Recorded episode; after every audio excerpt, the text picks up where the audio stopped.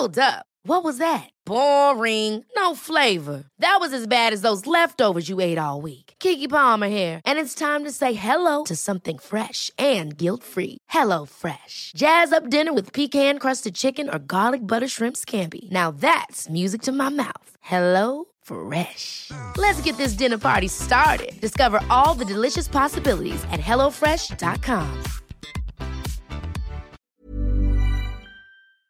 Este proyecto que tú fuiste, Anita Lomelí, fue a conocer, eh, digamos que el proyecto ejecutivo, por dónde iba a pasar, se ha modificado, toda esta idea que, que surgió eh, precisamente en Tabasco, por ahí muy cerca del rancho del presidente, decían, bueno, pues vamos a hacer un tren que conecte la península y que tenga ahí todas sus, este, sus, eh, se planteaba con una posibilidad de ventajas de unión para, y, de, y de beneficios para llevar visitantes a diferentes partes del mundo maya. Vamos a ponerlo de esa manera. Después hubo modificaciones, modificaciones en, eh, en, de las estaciones en Mérida, de las estaciones en, en, donde mismo, en, en Campeche, ¿no? Vino todo un tema. Pero el asunto comenzó a complicarse con la selva, con el acuífero maya, con la ruta, el tramo número 5, si no me equivoco, es el tramo número 5, Anita, el que, el que ha eh, generado pues mayores observaciones por parte de ambientalistas, por parte de activistas, por parte de gente famosa que quiere llamar la atención sobre los riesgos. Aquí hemos platicado en varias ocasiones con ellos, con Arturo, en particular con Arturo Islas, que es un gran defensor no solo de, de, los acuíferos, no solo de las... los, lo, lo hemos visto generar, crear, empujar santuarios y toda la pasión que a ello le dedica y con él le preguntamos, bueno, ¿cuál es la preocupación de que pase por ahí el tren? Y nos lo explicó. Después eh, vino pues este llamado que le hicieron al presidente para revisar esta posibilidad del tramo 5. El presidente les dijo, oigan, vengan y aquí yo les voy a explicar porque de alguna manera el presidente les dijo, ¿saben qué? Es que no están informados, no saben de qué se trata. Eh, Arturo Islas ya está con nosotros de nueva cuenta y como siempre me da muchísimo gusto saludarte. ¿Cómo estás, Arturo? Muy buenas tardes. Muy bien, Javier, buenas tardes. Eh, gracias por esta entrevista. Al contrario, dime algo, ¿van a atender el llamado? Entiendo que ya algunos este, eh, compañeros tuyos en esta causa han dicho, pues no, no vamos al Palacio Nacional. ¿Tú irías a Palacio Nacional? ¿Qué, qué, qué piensas de esta invitación que les hace el presidente que les quiere explicar el proyecto ejecutivo o el proyecto tal cual del tren Maya. Pues mira, pasa, eh, había también otra otra información que pues, la he estado ya compartiendo yo con medios de que sí tuvimos ya una previa reunión con Javier May de Fonatur allá. eh, la idea es intercambiar puntos de vista, dialogar, pero la realidad es que eh, comentarle las cosas alarmantes, ¿no? Ese día de la reunión con Javier May, Javier May se salió de la reunión, se acabó, se quedaron algunos investigadores de línea, eh, me refiero a arqueólogos, geólogos que están trabajando con el tema del tren Maya, y entonces yo me la acerco con Roberto Rojo, un biólogo justamente que está eh, también en este movimiento. Lo eh, conocemos y hemos ya hemos platicado con él también, sí. Juntos los dos, ahí está Roberto de testigo, le podrán preguntar a él el día que quieran. Eh, nos acercamos a la investigadora. Hemos mantenido el nombre de la investigadora, pues sin revelarlo, no por simplemente porque no es algo que ella nos permitió decirlo, fue algo que lo platicamos en corto con ella y le dijimos, oiga, eh, ¿por qué están improvisando este tramo 5 de esa forma? Y dijo, justo por lo que le explicaste a Javier Arturo, por los españoles, que el litigio de irnos por sus fachadas al lado de la carretera federal costaría quizás tres años y al presidente ya no le daría tiempo de acabar. Luego dos, le dijimos, ¿y por qué estás trabajando en este proyecto? Porque estoy tratando de rescatar lo más que pueda. Solamente el día de hoy, tuve que parar el tramo de construcción dos veces porque encontramos dos hoyos negros.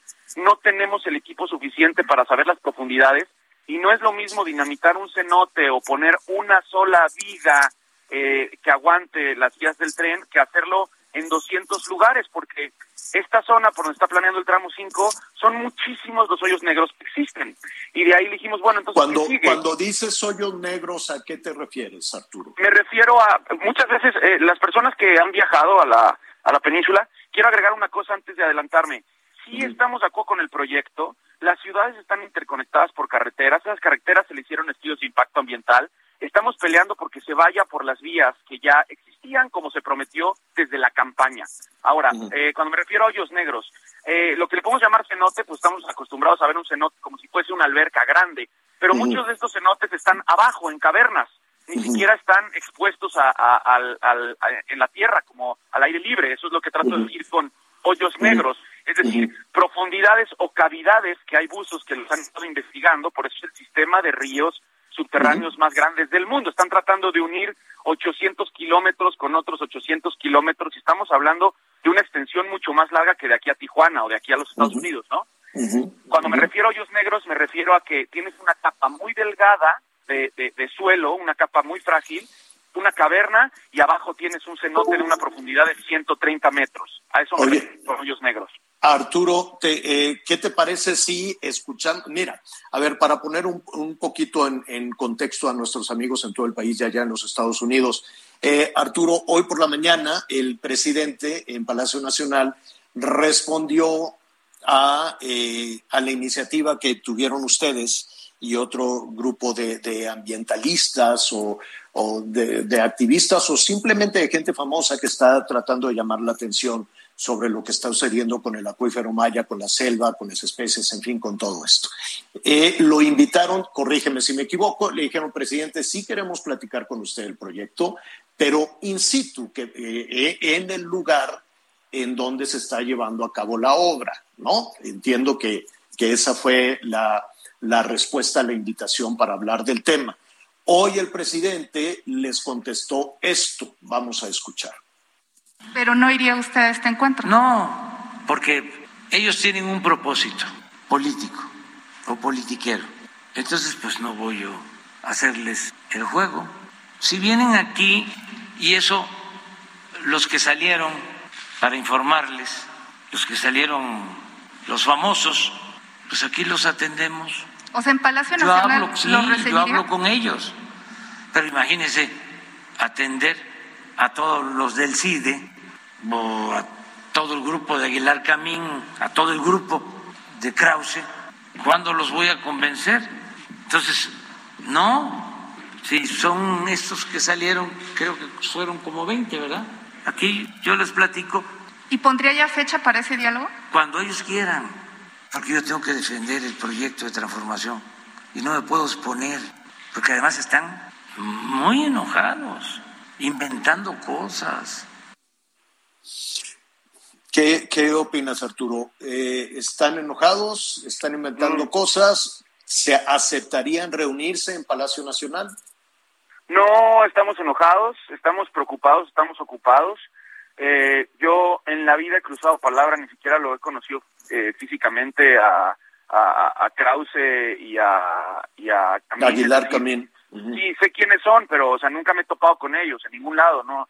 También agradezco mucho que un día anterior el presidente dijo o reconoció que no éramos pagados, ¿no? Que él ya percibía que no éramos pagados. Evidentemente no somos pagados, ¿no? Hemos ido con nuestros recursos.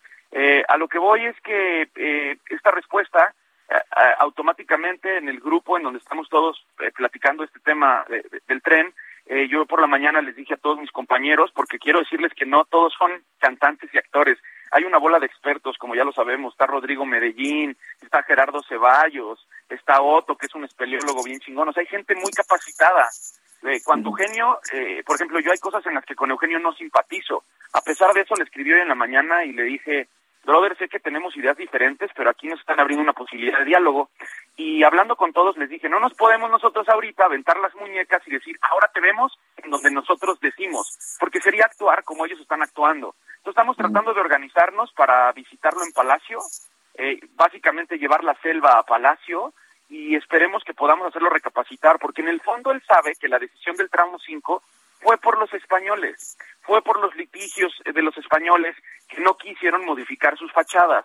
Y el mm. problema es que a veces las personas no entienden. Claro que se ha construido mucho arriba de la Riviera. El problema es que cuando dices cuando dicen los españoles son estas eh, empresas eh, turísticas, ¿no? Los desarrolladores de, pues de hoteles, de estos hoteles enormes. Así es. Exactamente, a ver, es, exactamente, aquí no hay duda, es una absoluta verdad. Lo que sucede es que ellos se reúnen con el Consejo Empresarial, la mayoría de ellos son españoles, son todos estos hoteles que van por la carretera federal, se les solicita al gobierno, les dice necesitamos 20 metros eh, de, de, los terrenos antes de sus fachadas, por aquí podemos pasar el tren y ellos dicen no, tendríamos que modificar nuestras fachadas, no queremos el tren aquí. Entonces es, lo queremos pero no lo queremos y es cuando deciden mandarlo a este tramo improvisado, eh, donde no hay estudios. Y otra, otra cosa muy grave es destruyo, me encuentro un hoyo negro, le doy la vuelta, me encuentro otro hoyo, mira, se echaron cerca de 15 mil árboles del camellón de Cancún Playa del Carmen, porque según iba a ir por ahí, no lo pusieron por ahí, pero los árboles ya, ya no están.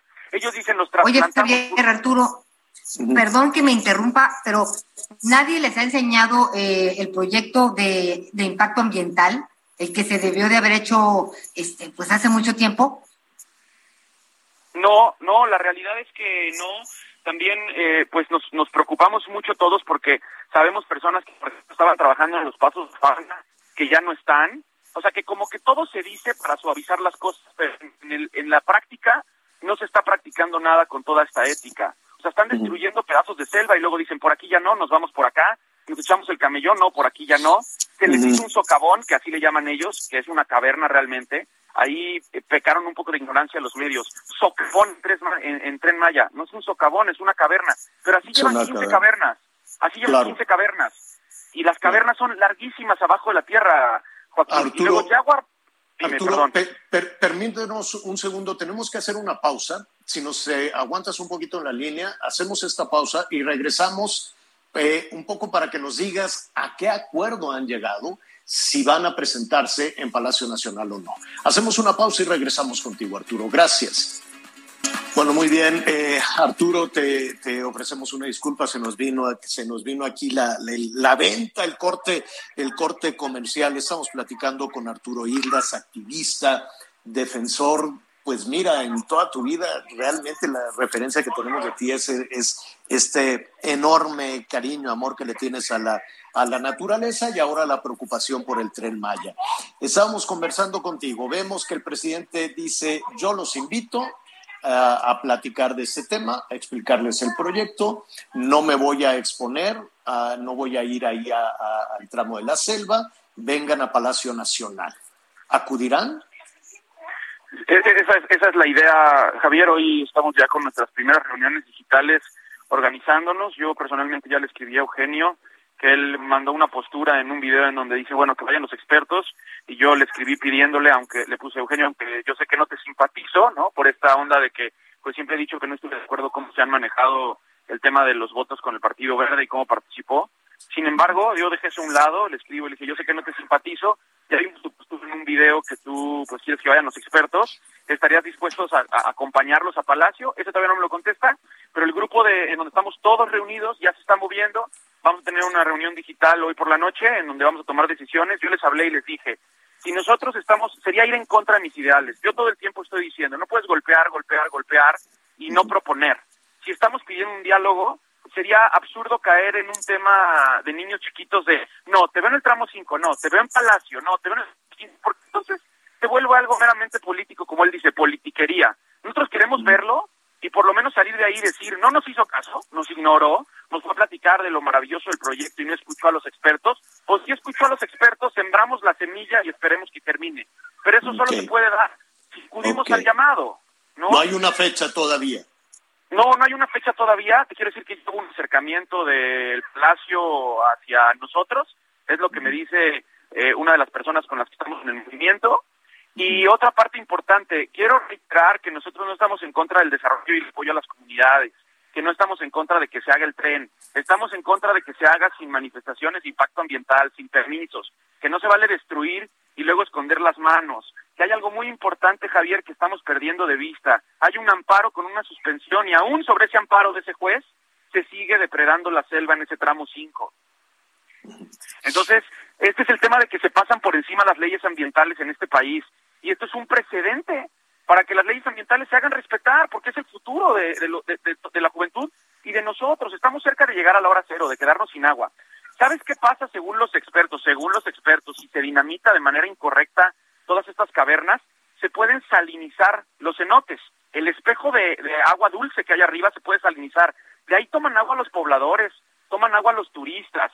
Y para terminar, porque sé que el tiempo es contado, eh, lo que pasó en Fonatur con esta investigadora, que ya les expliqué en el corte pasado, eh, lo único que ella nos dijo es, Arturo, se avecina un gran accidente. Una hidróloga americana también nos los dijo que vino al lugar. Esto en una, eh, tiene que recordar el presidente que esto es una selva. Si viene un huracán, con estas cavernas que hay abajo, se puede caer, se puede generar un accidente, no nada más. El terreno, el terreno es calcáreo, es una cascarita de huevo toda la, la, superficie de la, de la península de Yucatán. Arturo, vamos a estar muy pendientes de si se ponen de acuerdo, de la fecha, este, con quién platicarían, en fin, ¿no? Yo creo que ahí es una situación, ahí es una situación importante y si nos permites, pues vamos a estar muy cerca de ti.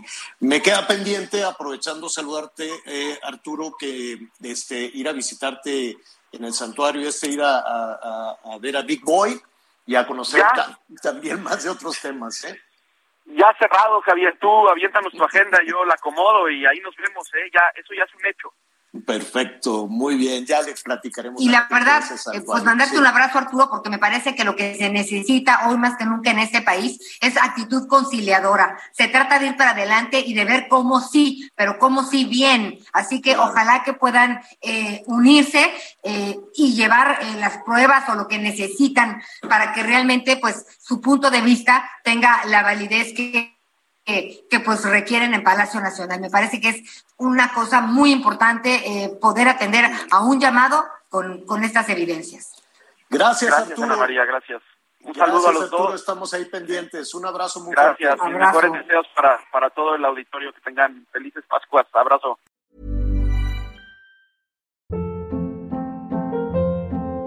Hold up. What was that? Boring. No flavor. That was as bad as those leftovers you ate all week. Kiki Palmer here, and it's time to say hello to something fresh and guilt-free. Hello Fresh. Jazz up dinner with pecan-crusted chicken or garlic butter shrimp scampi. Now that's music to my mouth. Hello Fresh. Let's get this dinner party started. Discover all the delicious possibilities at hellofresh.com.